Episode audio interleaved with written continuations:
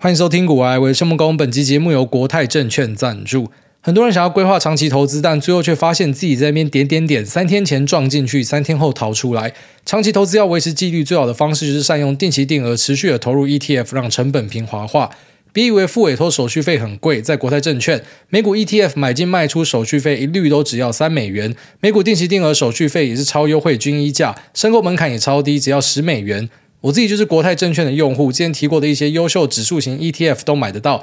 国泰证券的台股定期定额还有智慧加减码功能，可以依照你设定的条件自动加减码，非常推荐这种轻松的配置方式。六月三十号以前，透过诸位的专属连接完成开户，就可以获得 Seven Eleven 商品卡最高两百元。那连接我们放在资讯栏这边，提供给所有有需要的朋友们。好，那我现在来冰岛跟大家连线，我真的觉得妈精疲力尽啊，真的是精疲力尽啊！我好像每天都会走一两万步以上吧。而且我们今天挑最简单的团的，就是本来在来冰岛的时候，我这边想说要自驾，因为我看大家都很推自驾，包括我们的听众啊，一些我自己的朋友都跟我讲说，你一定要去自驾。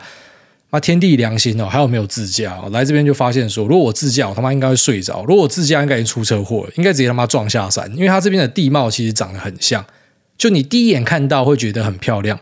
可是第二眼、第三眼、四个小时、五个小时之后呢，你还会觉得很漂亮吗？不会啊，都长一样了，旁边都他妈火山岩啦，可能要开很久的一段到另外一个地方才会有不一样的地貌。可是就是那一眼嘛，一眼之后啊，就是那样子。可能有些人觉得说啊，这样慢慢开很舒服，但我觉得呃自己要考虑清楚啦。那我是觉得还蛮累的，因为我光是坐导游的车子，他一个人载我跟我太太两个，我在车上他妈一直睡着，因为我发现说就是都是一模一样的地方。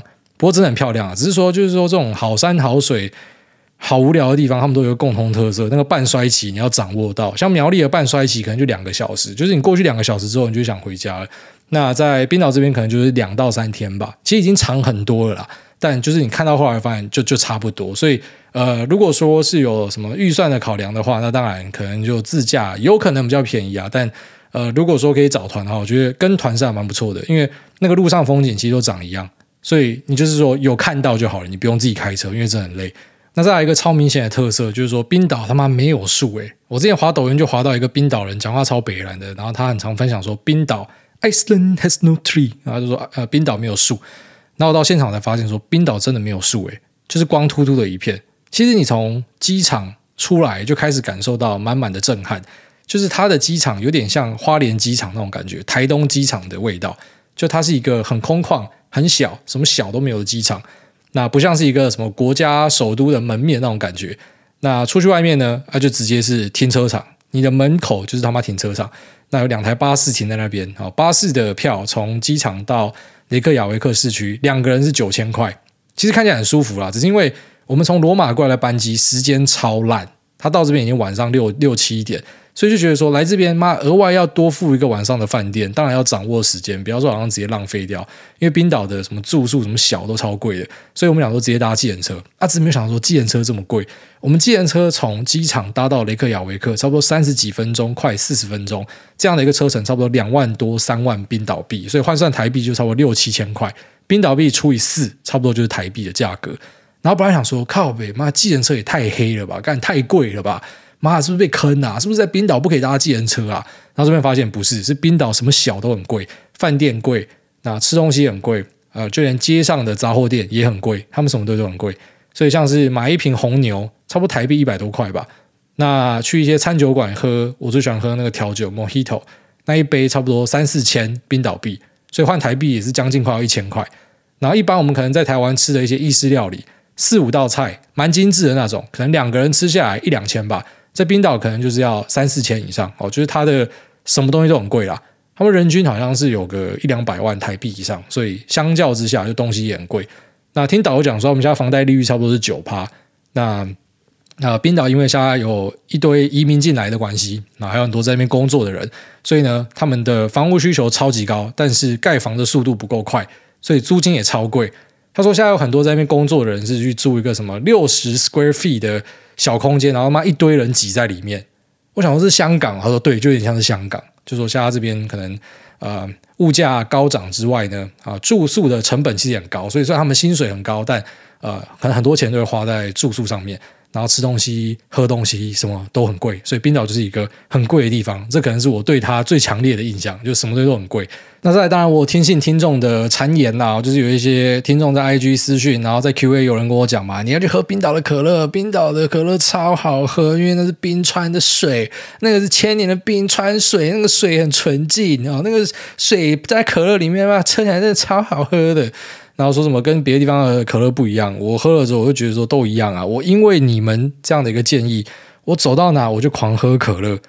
我不管是 Zero 的可乐，还是原味的可乐，还是什么 life Flavor 的可乐，还是说呃什么样调味可乐，然后不同的包装，大瓶的小瓶的，家庭号的，餐厅的，还是说速食店的。因为你们讲完，我就妈每个地方都喝。我一直不相信说我怎么可能喝不出来？因为我觉得我自己是可乐专家，我一天他妈摄取一堆可乐，可是我喝不出来。然后上网 Google 才发现，靠腰啊，妈早就不是冰岛做的了，就是已经好几年了啦。他们家都从北欧进口。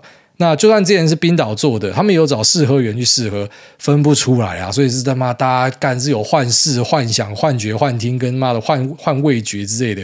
因为那个是你喝不出来的，好不好？所以很多人会讲说，冰岛可乐真的比较好喝，因为有水。我我我觉得是大家想象啊，那再来就是说冰岛水是不是真的有比较好喝？他们水可以在水龙头直接喝，应该说很多地方都可以直接从水龙头直接喝水。那冰岛的水我是觉得真的有比较好喝，但是我觉得其实关键应该不是因为什么冰川的融水跑到他们的水库，然后被他们截取下来，我觉得不是这样，是因为这边天气很冷，所以什么东西冷冷的都很好喝，真的。你把自己的尿拿去冰再拿来喝，应该也是比温的好喝。所以我觉得关键是因为那个气温啦。那街景的部分其实我也蛮有想法的，就是说。我来这边，我还蛮惊讶的一点是，发现它跟台湾有点像，它使用大量的铁皮屋建筑。那只是有趣的地方是，它的铁皮屋建筑不会让你感觉到不舒服。那你想说，是不是因为我们台湾的铁皮屋都乱用一堆颜色搭配？也不是，因为他们其实也是用一堆颜色搭配，只是当然。他们搭配上是真的有和谐一点，不过我觉得关键不是说，呃，因为有太多不一样的颜色。好，当然像一些欧洲的古城，它可能就是很多会有固定的颜色，它有一些呃，可能对于建筑物的要求。那这边呢，看得出来就是可能每个人都是按照自己的方式去弄自己的房子，他们自己的设计上可能比较协调，但呃，问题就很明显不是出在各式各样的颜色或是铁皮，因为他们的铁皮看起来不会让你觉得说什么脏脏破破的。我觉得就是说外墙要清啦，然后再来可能不要挂一堆扛棒。那可能可以把铁窗拆掉，反正如果大家都拆铁窗的话，应该就没有问题了吧？感觉每个人都装铁窗，那对小偷来讲其实是一样的。就他要破，其实都是要破铁窗啊。大家都不要装，那其实应该就是差不多意思嘛。就是这个铁窗的设计，我觉得还蛮丑的啦。就是说好像有一堆监狱的感觉。所以如果说把铁窗给拆掉，把扛棒给拆掉，然后可能把那种。政治人物，然后那种手握拳，还是说什么手比这比那，那种选举有时候一堆挂出来，看他每个都他妈超级干丑的，把这些政治人物扛棒都拆掉，其实应该整个街景会好看非常多啦。我认为关键就在这边哦。当然可能还有一些什么呃乱停车的啊，那或者说什么在人行道上面放盆栽，或者什么自己小吃店的炒锅跟冰箱直接外推到人行道上，把路霸都清掉的话。其实应该会蛮漂亮的，我觉得我们整个街景就会好很多。所以问题不是在铁皮屋上面，因为人家一样是用铁皮屋，人家颜色一样他妈乱跳。我搭直升机在呃冰岛的上空，就是从它的市区飞到什么冰川，飞到火山，然后再飞回市区。我发现他们的市区跟台北是一样，就从上面看是很乱的，但下去就发现还好，是还蛮和谐的。所以我们可能都误会铁皮屋太久了。那最后呢，我有试冰岛的呃非常有名的腌制鲨鱼，那这个鲨鱼是。可能是我史上吃过他妈最难吃的料理吧。那我觉得我在脸书上写的那个形容写超好，不知道怎么这么多人无法理解，说什么啊？你是不是自己试过你才知道？其实那不用自己试过，那我想象就知道，因为我们一定都吃过皮蛋，然后我们小时候一定都到国道的休息站过，所以你今天如果忘记的话，你就拿这个皮蛋，然后到西螺站之类的。然后把脸放进去小便斗里面吃那个皮蛋，然后用力的呼吸一口，就那样子的感觉，就是你咬下去是皮蛋的触觉，那种湿湿润润又有点 Q 弹的回馈。那可是吞下去之后呢，就是那种咸咸，然后以及大量的阿摩尼亚炸射的感觉，就是那样的感觉。他想说什么会吃这种他妈垃圾食物？然后后来才明白啦，就是呃，当时维京人登陆的时候呢，他们不是去选说他们要在哪里，他们是刚好就是在。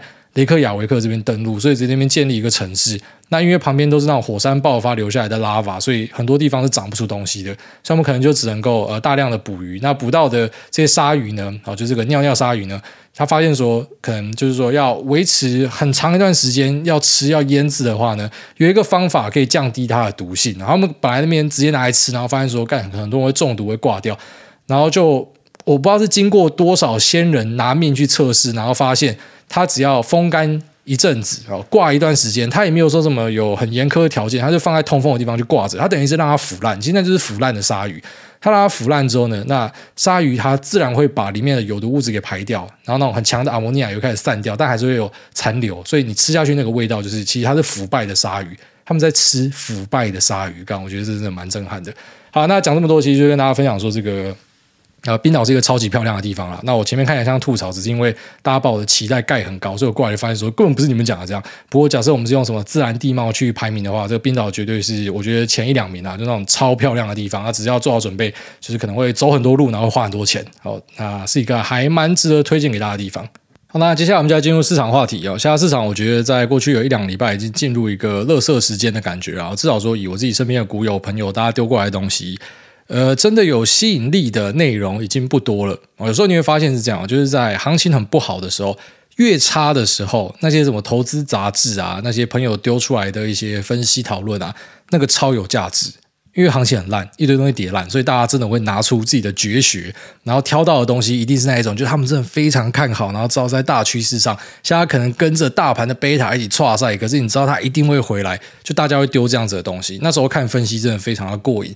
可是呢，慢慢的等到市场开始变好的时候，你就想嘛，那些大家都最想要的东西，现在就可能是 AI 股嘛，全部都妈的喷到天上去了，所以你现在追就觉得说很尴尬，等下个崩盘再来抢好了。对，但是我跟你讲，一堆人一定跟你一样的想法，下个崩盘大家一定就抢，所以搞不好根本就不会崩下去。那因为你看到这个股票在高档嘛，你就想说，那我再来找一些低档的东西，那你就会慢慢的去往，我觉得说，诶，它也是在趋势上，只是可能没有像。第一个这么香的东西，然后再到，呃，它可能有一点偏掉了，但是呢，未来的 kg 可能还是有个五趴到八趴，哦，也是还蛮不错的。然后到最后就会变成，妈的，完全在炒一些消息面的东西。当你注意到市场丢出来的消息，一些分析都在跟你讲一些，呃，关于题材相关的什么什么概念股，然后也讲不出来说这个产业的成长性是怎么样，比较像是一个画梦的，你就知道说，现在市场已经进入一个短线的热点。那当然，我觉得现在的。短线热点跟可能二零二零、二零二一最热的时候都还差很远啦，只是就相较于可能去年第三、第四季那种死人盘，那现在呢热度有回来一点了，市场资金开始愿意去找东西玩，然后就会找一些那种阿萨布鲁的东西。那这阿萨布鲁的东西蛮多，我自己会跳过啊。而、有时候发现很讽刺的是，你跳过的东西它最会涨，那我们就放弃，就是不是每个钱都是有办法赚到的，就赚自己可以赚到的钱就好了。那他们可能会炒一些啊，这个是什么样的题材啊？他有接到认证啊，还是说什么啊？那个谁谁谁又跑来看场啊？美国一个大客户来看场啊，觉得你的料不错啊什么的。就是当你听到这样的东西的时候，你就知道这个是很不靠谱的啊，它是没有什么好参考的啦。它比较偏向是今天假设有人要进去炒，那种量一般都很差啦。然后真的一个大资金也不用多了，一两千万的一个实力进去买一买，干就是好几根涨停。所以，嗯，当今天市场走到这个田地的时候，就比较偏向它会横盘。然后大家在等一个机会，所以这其实就是一些、呃、股市前辈跟长辈会讲的横盘出标股了。为什么横盘出标股？因为 Tier One、Tier Two、Tier Three 的东西你们都拉过了，然后开始进入盘整，就开始往 Tier Four、Tier Five 去找。找到后来没有东西要找的时候，就变成一堆汁男全部在旁边握着自己的懒觉，口水都磨好了，然后可能妈的就找到一个机会，大家会全部就上去，所以就会那种各式各样的东西妈的飙来飙去。这就是那种横盘出标股的一个概念啊，所以我们在过去的几个月其实已经有看到这样的迹象，但我觉得假设未来的几个月大盘没有继续往上走的话，应该会更加的明显哦。你就会开始发现说，市场有各式各样的鬼股在那边喷来喷去。那届时呢？哦，当然，动能派的你的机会就来了。闷了一年之后，现在机会就来了，就是开始会有这种呃，可能这种股票会一路垫上去啊。你有追到，那接着在第一根什么吞噬可以跑掉，就有机会赚钱。这个策略可能在那时候就会有用了。那大概跟大家分享，就我觉得现在市场可能会进入这样的一个格局，所以我自己的做法是比较偏向杠铃的策略，因为大全值我本来想要选。但看到台积电，然后看到一些呃科技巨头，他们开出来的财报数字其实不差哦，其实都还蛮不错的哦，只是就是说这个复苏不明显。好，那我们自己掌握到的呃，可能在消费端的数据呢，其实现在看起来都还蛮。令人失望啦，我就是没有看到说什么中国的老铁家妈的磨刀霍霍，准备什么六一八大买一顿，还是说什么美国的购物季有什么样很不错的 early indication 目前都没有看到。哦老实讲，真的都没有看到。然后又看到了中国那边报说什么，他们现在开始很流行什么特战旅行，就把自己想象成什么特战兵，所以呢，因为没有钱嘛，就跑到一个景点，然后可能住一个他妈超狗屎的饭店。那他就是开始教大家规划，我怎么样住一个狗屎饭店，把花费降到最低，然后可能 A、B、C、D、E 点都可以全部跑，一天内跑完，就跟特战兵一样，你会大量的行军跑来跑去，然后可以省下很多钱，非常的克难。所以他们开始去往这样的东西走。然后额外的是，呃，现在因为中国解封嘛，所以我们也注意到说，在呃服务性的消费有排挤到消费性的电子商品。好，这可能要等一段时间才会。稍微回来，也就是说，大家选择出去玩，把钱花在出去玩，而不是花在买产品。那这可能对去库存就会有一些影响。那 M D 的财报前几天也开出来了，我这边稍微跟大家讲一下我的想法。其实我觉得这个财报给我蛮多 idea 的哦，就是我开始知道说要怎么样布局比较好。那首先就是他开了一个超级狗屎的 PC 成绩，那这个很狗屎的成绩呢，坊间有一些讨论就讲说，从下开始你要避开 AMD 概念股。我相信大家有看到这样的一个讨论。那我的意见是完全相反，我觉得你应该要全力介入 AMD 概念股。当然，这不是跟你喊牌，不是跟你报牌，我也没有跟你讲说是哪几只，但我会这样做，因为这个 PC 开出来很烂啊，就是这样子。你看到那个吗？很夸张的 year on year 衰退就是这样子。而其实最近在过去的几个礼拜，已经蛮多在讨论说，PC 这边、NB 这边已经看到很不错的打底，然后外加商用的 NB 也有复苏的迹象。因为本来大家讲 work from home，然后现在发现全部都要赶回去上班，所以是有一些订单进来，虽然量不大，可是开始至少东西是有跑起来的。那我认为说，其实你不在最差的时候介入，你什么时候介入？因为下一季难道会比这一季更差吗？或者说下下季、下下下季，然后就算接下来一季又再更差好了，我就问你，还可以再差几季嘛？所以你不在差的时候买吗？然后你就等到最好的时候，一两亿开出来，怎么加一百趴的时候进去追？你看股价是不是在山顶哦？其实这个股票有时候是玩人性啊，你不可以等到什么一切都确定的时候。你很常常听他讲说啊，现在这个不确定性太高了，我们先避开。这个说法是有点问题的，因为股票其实从来都没有确定的时候。然后再就是不确定性越高，其实越容易买到便宜的价格。哦，当然这是以可能价投的角度去切。那动能派的可能就觉得说，好，我要看到复苏再进去。没关系，那是大家自己的想法。那我的意见就是认为说，你现在看到这个 PC 应该就是他妈最烂的时候。而且其实很靠北的一点是，你现在想要去买一些 OEM 厂，你会发现那股价妈全部都在半山腰接近山底，有些快要新高了，你真的吓死。它的状况真的很差，它的营收真的很烂，它的财报开出来真的不好看，库存真的是高的，可是市场之效率啊，吓死人。其实像之前二零一八的时候，那时候贸易战，然后外加当时有一些库存的问题，当时的股价反应，我自己觉得啦，差不多大概就是嗯，领先个一季左右。我觉得感觉是这样子，但是现在我看到的股价，我认为啦，已经反映到什么三季、四季以后了。那我现在可能觉得这个是乱涨，什么市场情绪很好，然后大家那边乱冲。我觉得没有啦，就是说现在相较过去第三、第四季，好，去年第三、第四季。情绪是有好起来，可是相较二零二零、二零二一那种全民 FOMO 买股票，还是有很大的差距啊。所以现在只是从可能很冷，然后变成稍微热一点，然后大家开始去往一些有的没有的题材进去炒。可是整体的市场热度，我觉得没有到很高。你其实从融资的余额，然后从市场大盘的成交量就看得出来，就是没有有到很高很高。现在就是一个那种反弹的感觉，然后大家都在赌说下一波还在继续崩嘛。所以，当然有些人就觉得说，这些可能反映到这么远的，他们就会崩下去。我是觉得很难讲啊，真的很难讲。有时候不要说什么自己看不爽就跑去空股票，这个是最危险的。就让看人家不爽在那边涨，跑进去空，你什么故事都不知道，就进去乱搞。因为这个市场是很有效率的，哦，就是他开一个乐视很急，你想说那个财报这么烂，营收这么烂，为什么股价已经反弹回去了？不知道你想这个东西，可能大家都知道，或者说他们即便不知道底在这边，可他们也去猜说，就差不多这样嘛，了不起在一季嘛，那个资金长线的进去买，它垫在里面，它就是不走了，所以你要怎么样把股价控下去？我觉得比较困难了。但我们都不排除说什么呃，这个美国利息价升到这样的一个位阶，然后之后会不开始产生一些问题？我们还是不排除，只是。我自己对于接下来的修正会觉得蛮兴奋的，因为可能跟过去的一年有很大的差别是，现在我们至少很明确的看得懂说东西到底在干嘛。哦，所以我认为现在的呃这个 PC 的状况呢，应该是一个啊打底的结束了啦。哦，就是说我们不知道复苏的速度会多快，但就差不多这样子。那苏志峰也提到说，在 server 的部分哦，今年可以开一个 year on year 是呃十趴的成绩，所以按照目前。第一季呃开出来的状况，然后外加呃可能我们对第二季的一个推估，差不多在下半年可以做四 billion 左右吧，差不多了，因为这样子才可以相较去年是一个呃 ten percent year on year 的成长，就说保底十趴的话，如果公司派讲的是真，应该是这样子。那外加呃昨天还前天在彭博上面有看到一个报道说，微软跟 AMD 他们可能会一起弄伺服器晶片。可能是这个 Athena 吧，还是哪一片我不知道，但是他们会一起弄一个呃伺服器的 ASIC 晶片。那当然，呃，微软这边很快就有否认哦，但我认为这个应该不是空穴来风哦，这应该是呃蛮有可能是真的，而且我觉得未来的趋势应该会慢慢往这边走，因为目前我们伺服器看到的状况是，GPU base 的伺服器在 Bone cost 上面差不多七成八成以上都是老黄拿去，也就是说，整个伺服器虽然因为从呃传统的 CPU 换到 GPU，呃这种 AI 运算伺服器上，让大家的材料提升，那可能价格。BOM cost 变高，大家可以赚更多钱，但实际上最大的饼就是被老黄拿走哦，就是老黄他是直接可能拿走里面七到八成的一个材料的费用，然后剩下才大家分，只是剩下大家分的这两三成，相较可能过去的传统伺服器，大家可以分到六七成，诶，这个三成里面，因为每个元件都变贵，而且整个这个呃 AI 伺服器的单价是超高的，所以其实大家都会跟着赚钱，那只是说老黄真的是血赚一顿。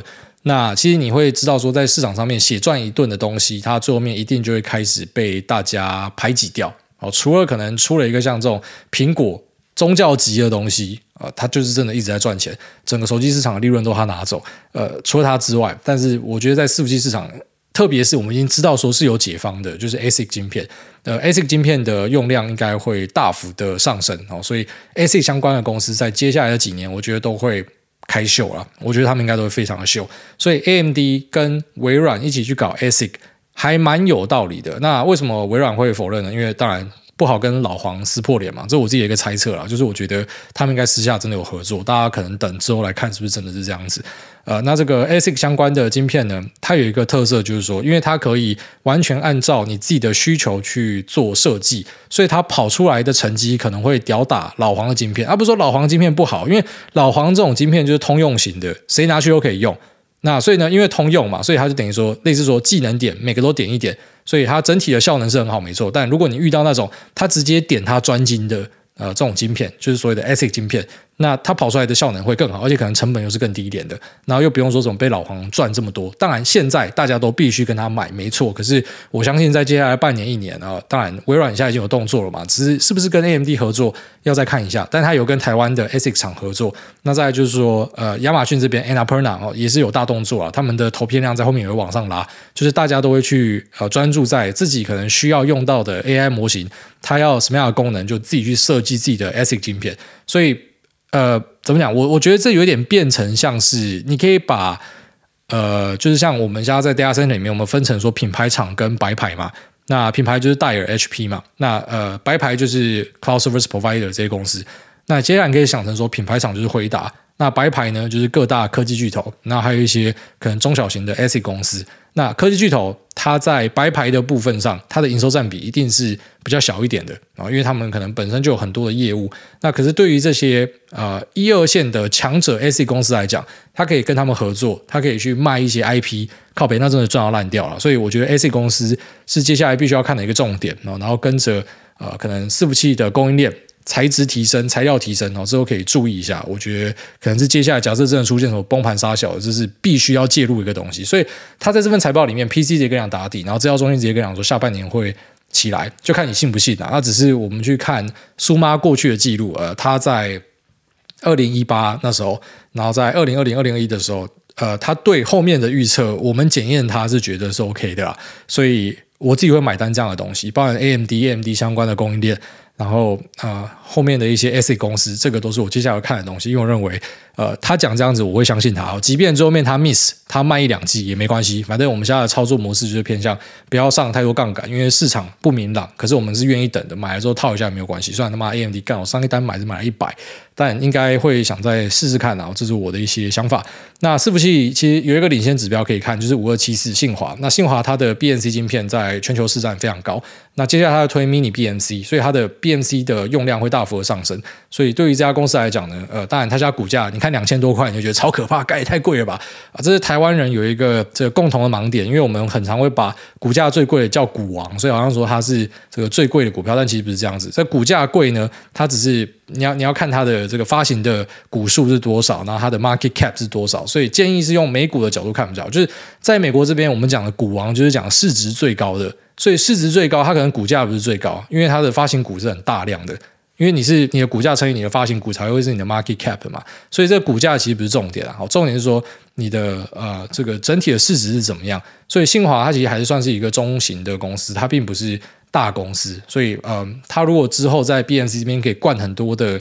呃，晶片进来的话，我不知道，我觉得有可能可以看到很夸张的价格。虽然他妈加两千多块，但之后应该可以有很屌的成绩。那当然，他其实早在前面就先开一个非常烂的成绩。那当时我在节目里面跟大家讲到这件事情，就是说开烂的成绩，但没关系，这边应该是差不多。然后后来信华就是直接就地喷上去，那样不知道给你爆牌或啥小子，就是说我们针对产业的一些看法，有时候对，有时候错了。然后只是呃，伺服器这个，我就觉得说你就是看信华就好，因为呃，他。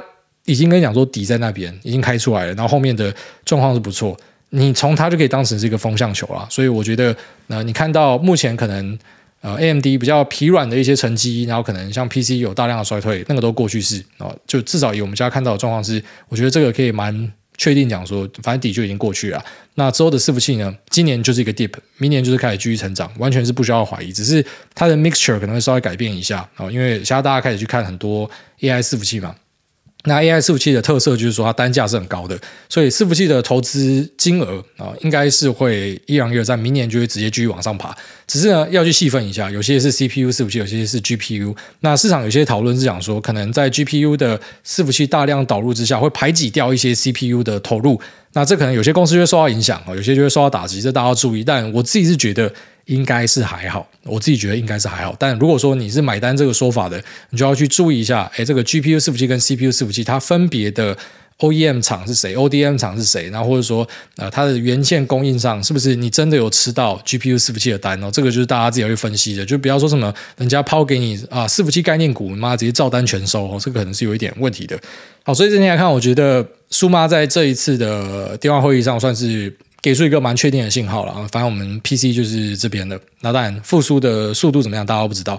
那伺服器呢，下半年可以开出一个不错的成绩，因为它还是维持一个呃很好的 year on year 的 guidance。那在明年呢，确定就是一定会开漂亮的 year on year，这个完全是不需要怀疑的。我自己觉得，不需要怀疑。那比较需要担心的东西，我最近看到的是手机啊，就是说手机发哥开出来的状况跟高通开出来的状况都不太好。那发哥。我们之前在节目跟大家提到说，今年大家对它的预期只有四十块了，然后跟过去可能八十几块的预期是差超级多。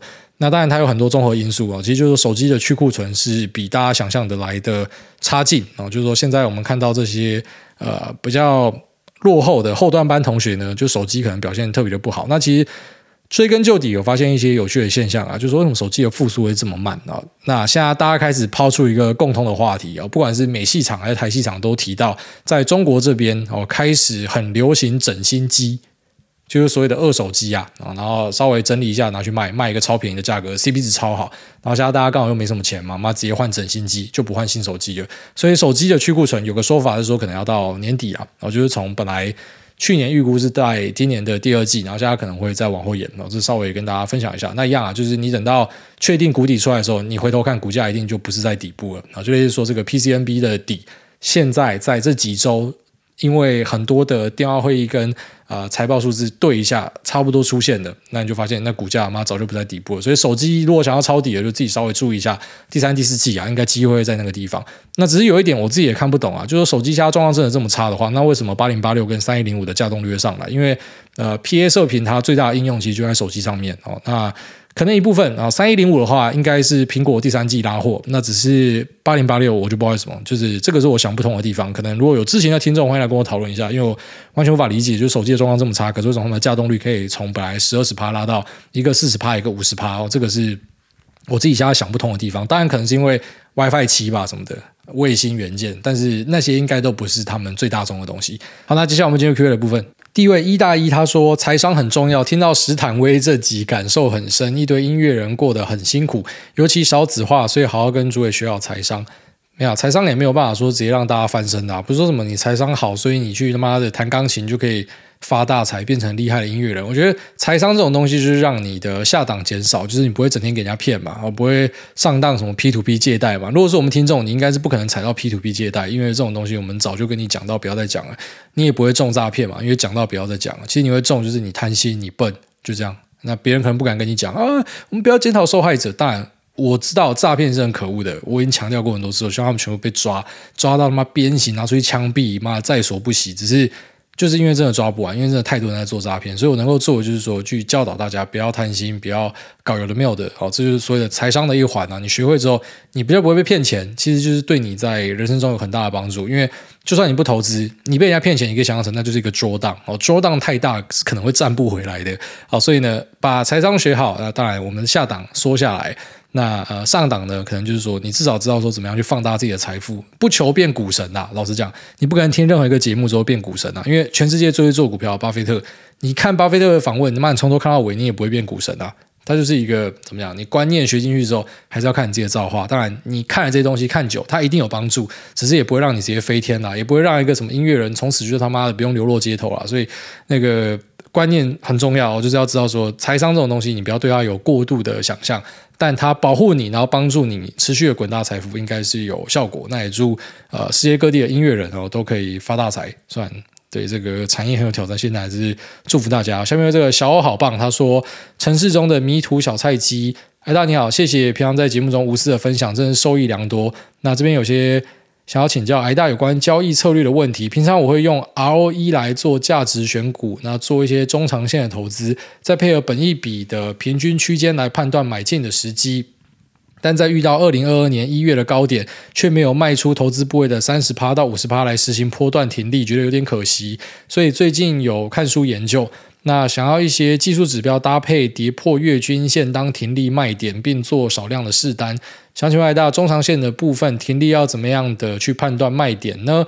那请给小弟一点建议。最大每年绩效都爆表，老婆 Lisa 永远青春美丽、诺亚开心快乐长大，非常感谢。那中长线的停利有一个很无脑，而且是很泛用，但实际上看起来无脑泛用，但确实是蛮好用的做法，就是季线。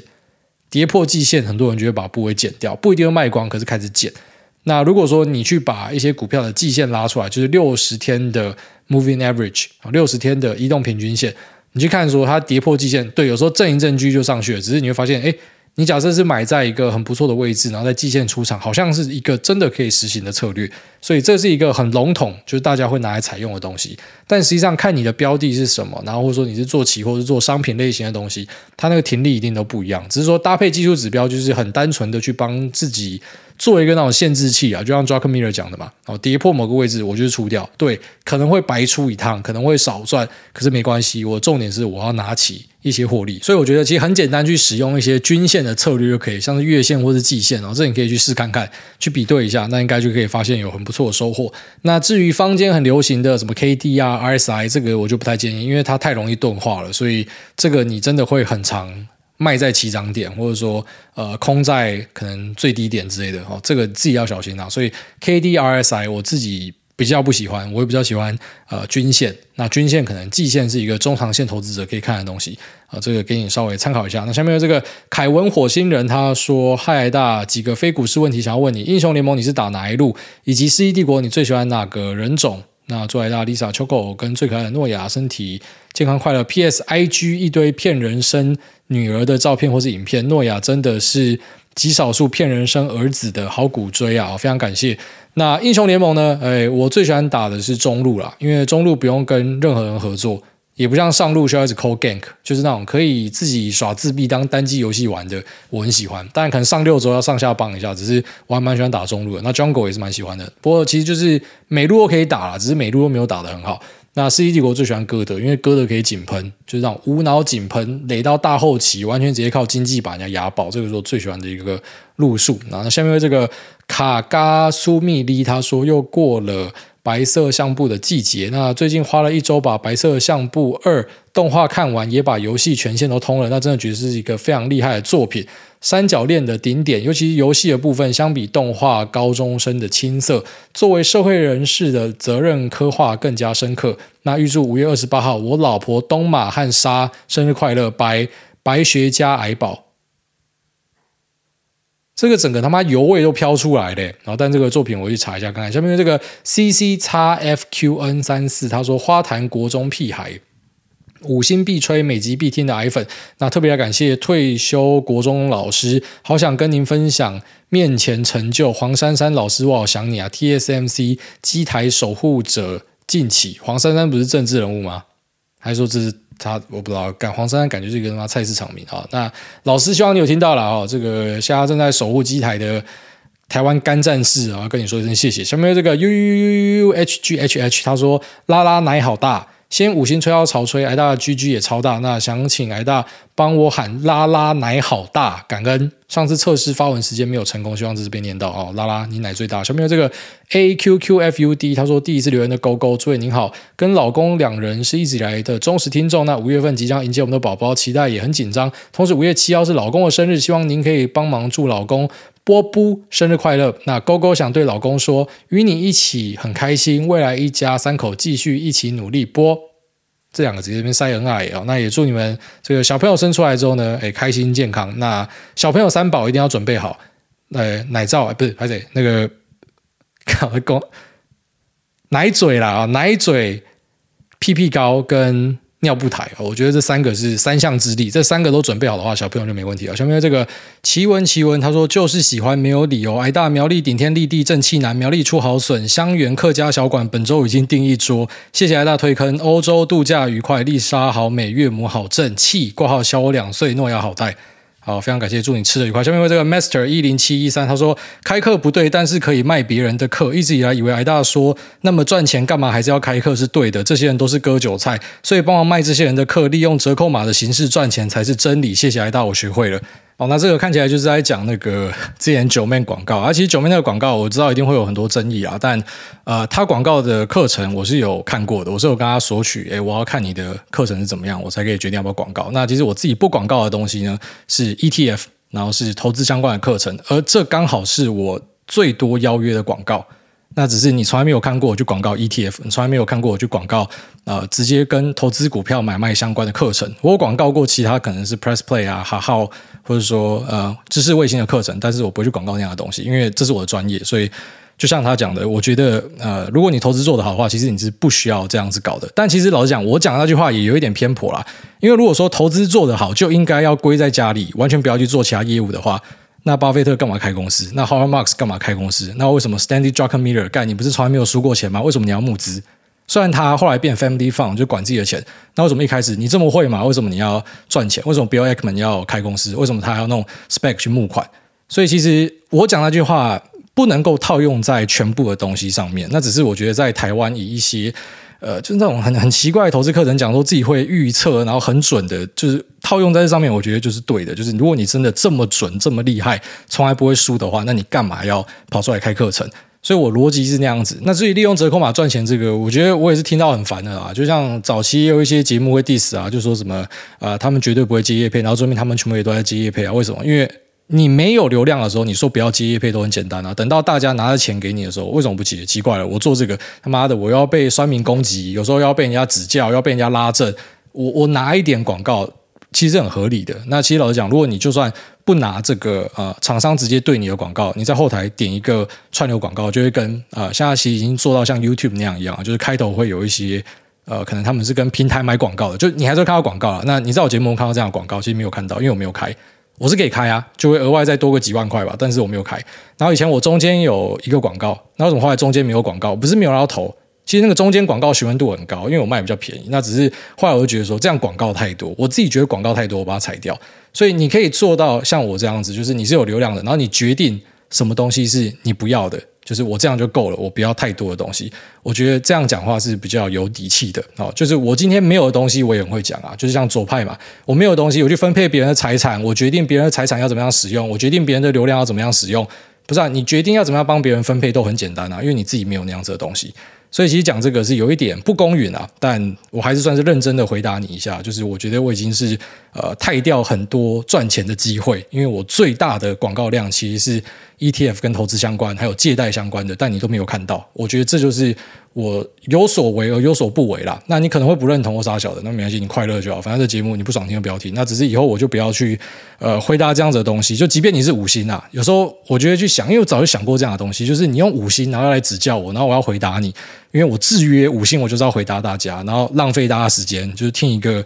我不想讲你是酸民，反正就是一个很无聊的人士。哦，你可能不喜欢九妹，他说你其实就是想来 diss 我，我不管了。我就觉得说这个是很奇怪的事情啊，因为等到你今天有一样的流量，然后你会像我一样这样子有所为有所不为的话，好，你再来指教我，或者说你再跟我讲说怎么样做会更好。你没有的东西，你要教别人怎么样做，他妈谁都会啊！我也可以教郭台铭怎么样花钱啊。那如果是说广告的喜好度，就是可能呃你不喜欢，那那就不要买就好了。就我也不会强迫你，而不就是开头一分钟一分半念过去而已。所以啊、长这么大有些决定可以自己做了啊。下面一位这个呃谢梦工的狗，他说谢梦工的狗儿子小弟的朋友最近快出生了，想起来要帮忙宣传一下他的公司 A Pair Plus 球鞋选物店，筹一点奶粉钱。那小弟最近在重新找工作，相信诸位做肝可以卖到一个好价钱。最后祝诸位 Lisa 还有小诸位都平安健康，求我继续干你娘。好，祝你的肝可以卖九百九十九万。下面这个赶快修复，他说新北系统柜小开 五星吹捧，从最新一集往回听受益良多，但要询问跟股票无关的事情。目前家业在外被欠款。一百万，对象是三十三岁的年轻设计师，配合时间超过五年，但家父家母还是不愿意寄存证信函，或是请资产管理顾问公司关切，还是用老一辈情谊的那套处理。那想问，如果遇到这样的事情会怎么样处理？不知道干，那又不是你的钱，那是妈，就是你爸妈的钱，你爸妈要用啊、呃、这种比较人和的方式去处理，一定有他们自己的想法吗？有可能就是说他们合作很久了。那有可能就是说这个人真的很厉害，他不想失去他，所以他知道他一直在凹，那就让他凹一下。那有可能就是你爸妈真的是非常厚道的人，他在照顾这样的一个年轻人。但无论如何，那就是你爸妈，我觉得有修养这样做了啊。如果你说你是觉得他们被欺负的话，那你跟他聊看看嘛，看要不要像你讲的去处理。只是像你讲的这个就馊主意啊。老实讲，就是如果你是正派在经营事业的，尽量啦，不要去找这种资产管理公司。简单讲，他们就是把债权哦卖给黑道了，讲难听一点就是黑道了啊。这些黑道呢就去讨债啊。当然，你卖他的债权，他会用比较便宜的价格去收，你可能一百万，然后卖个什么四十万呃给人家，那他要回来是一百万，他就赚六十万，类似这样子啊。当然都是有一个评估的过程啊。啊，只是你这样去搞这一条。搞不好人家最后面就查到是你爸妈来要钱，妈就就回来告说是他唆使犯罪，到最后妈就大家一起上法院也不好啦。所以尽量不要去走这种资产管理顾问公司的东西，除非你家的东西本来就偏门偏门的。那纯正信函其实就是提示对方要还钱，吓吓对方用的啦。啊，如果是真的有需要，就直接上法院就好了。所以。我觉得第一个，这不是你的钱，就不用想那么多。第二个，呃，如果是你自己钱的话，那最好是走比较正规的管道啦。就是我不会建议大家去走一些偏门的方式。下面有这个 W O D H H D I W O W Q，他说第一次留言，希望可以看到。那打扰您，不好意思，我是硕币的新鲜人，第一次被主管介绍买股票，当时说没涨头要给我八。那 想说可以扒他头就买了，结果毕生积蓄加卡在里面，那还一直补码，韭菜到不行。现在开始听节目半年多，对股市也有一定的了解。想请问您对于腰斩看错的会认赔杀出，重新检讨进场吗？呃，这样说了，完全都是用机会成本去看待。就是我今天把这笔钱拿回来，我有没有更好的选项？有的话就直接收回来。我会用机会成本的角度去看待。因为我觉得用其他的方式看待都会放太多情绪在里面，但如果是用机会成本的角度去看待，啊，这笔钱拿回来啊，那我直接换到别的地方，它在未来的半年、一年有更好的期待报酬，或者至少我相信它会有更好的期待报酬，我当然就会这样子做。那如果说没有找到更好的选项的话，会不会继续放在里面？也要看，就是我。我真的觉得投资的东西很难跟大家讲一个呃绝对要怎么样做，因为都是有差别。像如果你跟我讲说啊、呃，这个主管叫你买的股票是台积电的话，我我我就觉得还好诶，我就真的觉得还好，或是苹果，我就觉得还好。但如果是一个什么小妖股，然后妈的 EPS 在狂赔的，之后要跌到全额交割靠背，那当然赶快停损啊。所以真的都要看，你能够学的就是说观念啊，然后最后面要自己去判断。然后但是一些基本的像什么部位控管啊、不要杠啊，然后呃基本的分散，还有说风控，你有学起来的话，你就不会犯一些错。像你讲的，直接把毕生积蓄丢进去，你怎么会把毕生积蓄丢进去一个呃主管介绍的股票呢？主管是股神吗？啊，巴菲特跟你讲说他家在买什么？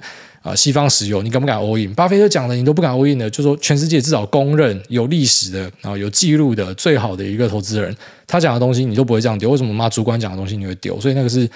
脑袋要思考一下了，但我觉得用机会成本去思考，应该是一个很不错的出发点。下面这个于庆安他说：“五星吹捧吹吹，诸位脖子最长长长。那请问诸位每年都要回去意大利，是否会到当地看 MotoGP 的比赛？不论什么年代，这些选手永远都是意大利籍跟西班牙籍的选手最多。当地真的风气比其他国家兴盛吗？”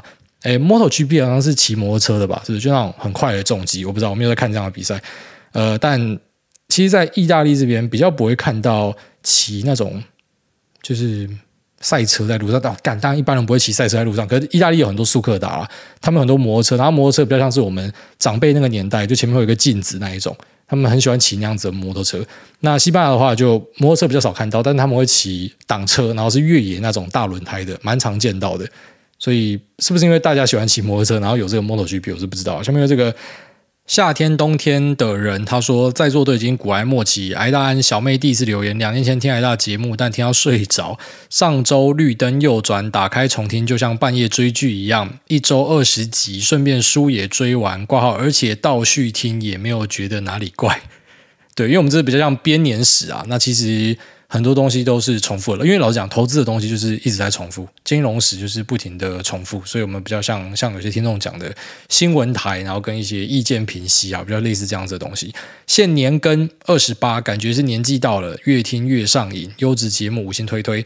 哎，大家提过题材一般是从兴趣找，但除了兴趣外，想请问还会从哪里发掘呢？挂号，有时候恰好兴趣圈没有题材，新闻看到很多，但又已经发酵。谢谢哎大，祝福全家健康平安，天天开心。他讲那个也蛮有道理，就是说二十八岁，然后年纪到了，有可能，因为我们听众就是呃二十六到三十几岁最大嘛，然后三十几到四十几第二大。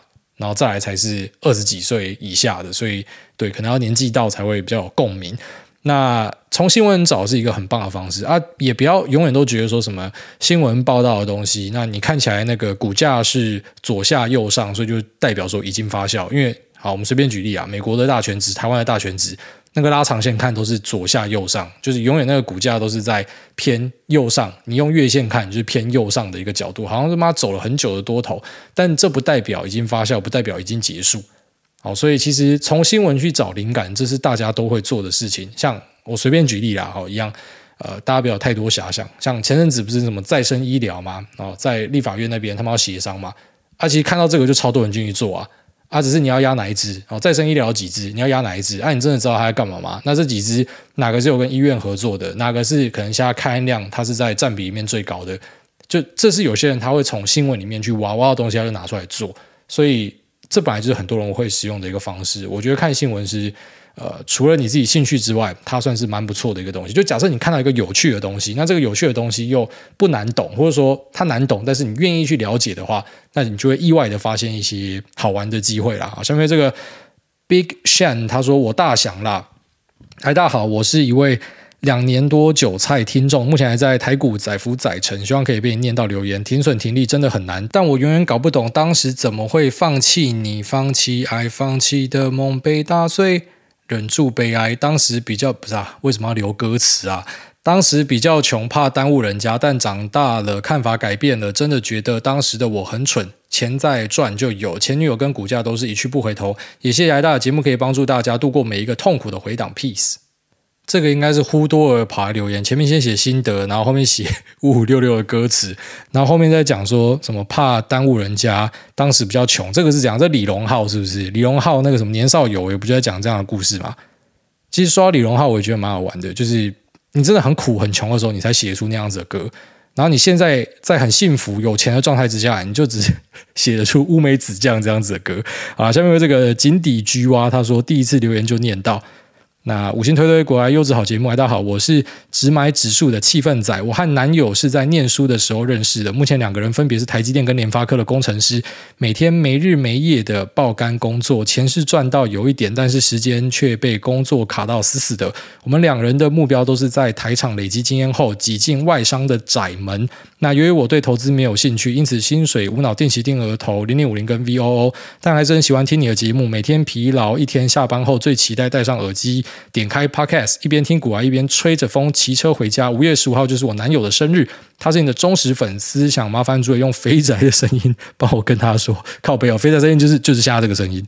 凯开生日快乐，祝你早日刷题上岸，我永远爱你。谢谢诸位，祝诸位一家身体健康，诺亚平安长大。